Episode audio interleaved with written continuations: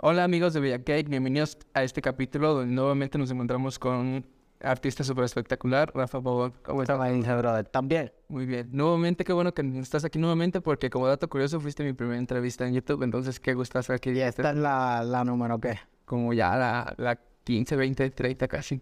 Seguro. Qué bueno. Pues bueno, empecemos un poco hablando cómo sentiste ahorita las presentaciones que estuviste en México, cómo sentiste el apoyo de los mexicanos de los de aquí de la Ciudad de México, estuviste en las Dos Rings en Tepito, estuviste en el partido de los Diablos, cuéntame cómo fue esta experiencia. Pues hermano, el recibimiento súper brutal. Este, la, la gente, el recibimiento súper bonito.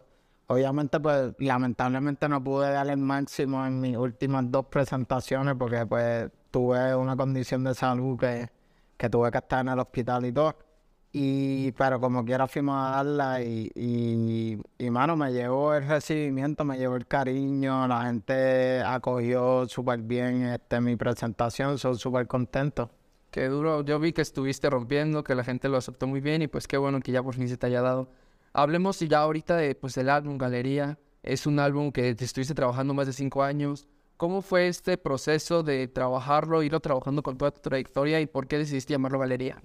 Pues mira, galería porque cada tema es una obra de arte, cada tema tiene su propio universo. Eh, fue un álbum que pues me lo disfruté mucho, eh, fue un proceso bien bonito, nunca tuve prisa, sino estaba más empeñado en que fuera algo de calidad y que fuera algo que no tuviera tiempo.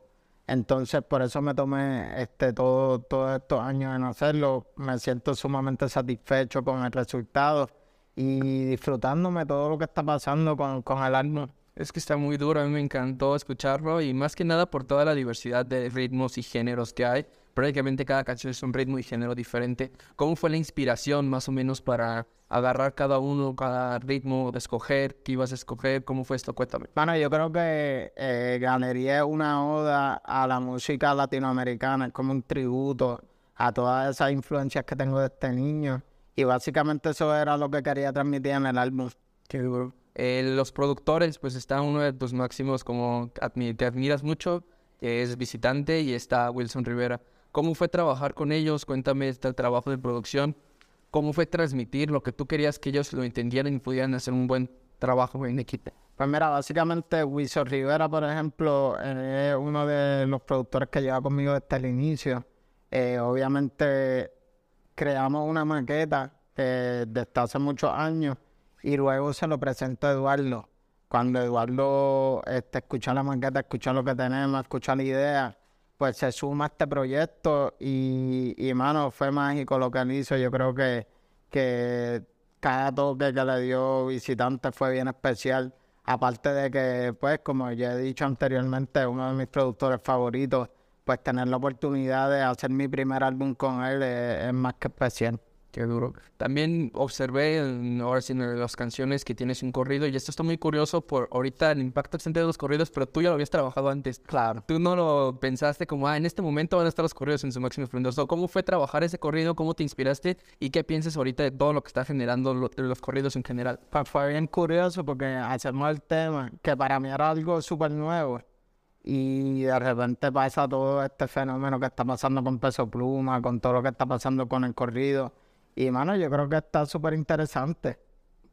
O sea, no soy de seguir la tendencia, no es algo que me... Sí, claro, porque tú ya lo tenías antes. Claro, no fue lo que si llega a saber que iba a estar tendencia, quizás no, no hubiese estado tan inclinado a hacerlo. Claro. Pero, mano, yo creo que todo pasa por alguna razón y, y es un corrido diferente.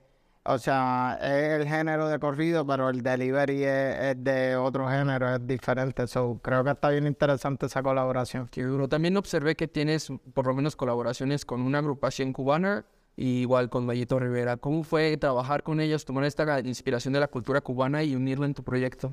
Pues, mano, crecí escuchando mucha música cubana, so, era algo que quería hacer desde hace tiempo. Este, nada, fue un proceso bien, bien bonito.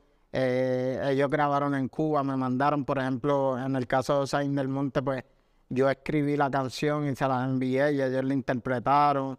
Eh, con Mayito Rivera, pues le envió la idea, él dice que sí, pues la montamos. So, fue, fue algo, Mayito es una de las voces más icónicas de, de Cuba. O sea, Indelmonte es una de las bandas de rumba más grandes de Cuba. So, mano, son gente bien, bien especial y bien talentosa, de mucho respeto. Sí, la verdad es que sí, yo estoy investigando y justo Medito Rivera lo considero uno de los exponentes contemporáneos más duros de Cuba y qué bueno que lo habías metido en tu proyecto.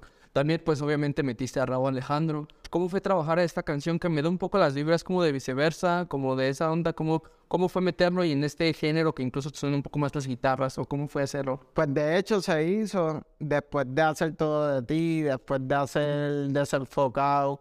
Después que trabajé el álbum de viceversa, nosotros nos metimos al estudio a hacer ese tema y yo creo que por eso es que suena en la misma onda. Eh, básicamente también tiene elementos, tiene un charango venezolano, tiene elementos también diferentes a lo que él acostumbra hacer. show. es una, una colaboración, o sea, un sonido bien, bien interesante. Sí, la verdad es que sí, me, me encanta cómo unieron estos sonidos. También, prácticamente la última colaboración ahorita de la que me gustaría hablar con Wicca, una artista española súper versátil en cuestión del jazz, en cuestión del flamenco. ¿Cómo fue trabajar con ella? Espectacular. Yo creo que ella es una diosa en verdad en lo que hace y, y fue bien especial poder compartir un tema con ella, poder compartir el video con ella. Es una persona que respeto muchísimo. Es lo que te iba a preguntar de los videos que sacaste, quitando el single, fue único porque sacaste video. ¿Por qué decidiste de los videos? No, voy a seguir sacando videos. Lo que pasa es que llevo dos, tiré como agua y, y tiré esta de Wicca.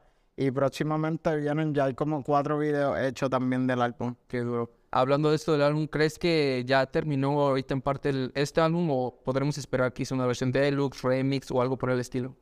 Todavía no lo tengo pensado, pero todo puede pasar. Qué duro. ¿Cómo te gustaría terminar este 2023? Que la gente dijera, Rafa Pavón hizo esto en el 2023. Mano, yo creo que llevando mi música a todos los países y que la gente pueda disfrutar de este proyecto y ver el concepto. Qué duro. Pues te agradezco. Sabemos que mucha cosa se muy rápido, pero te agradezco mucho.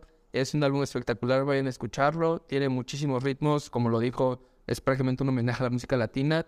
Y pues algo que les quisieras decir de Galería.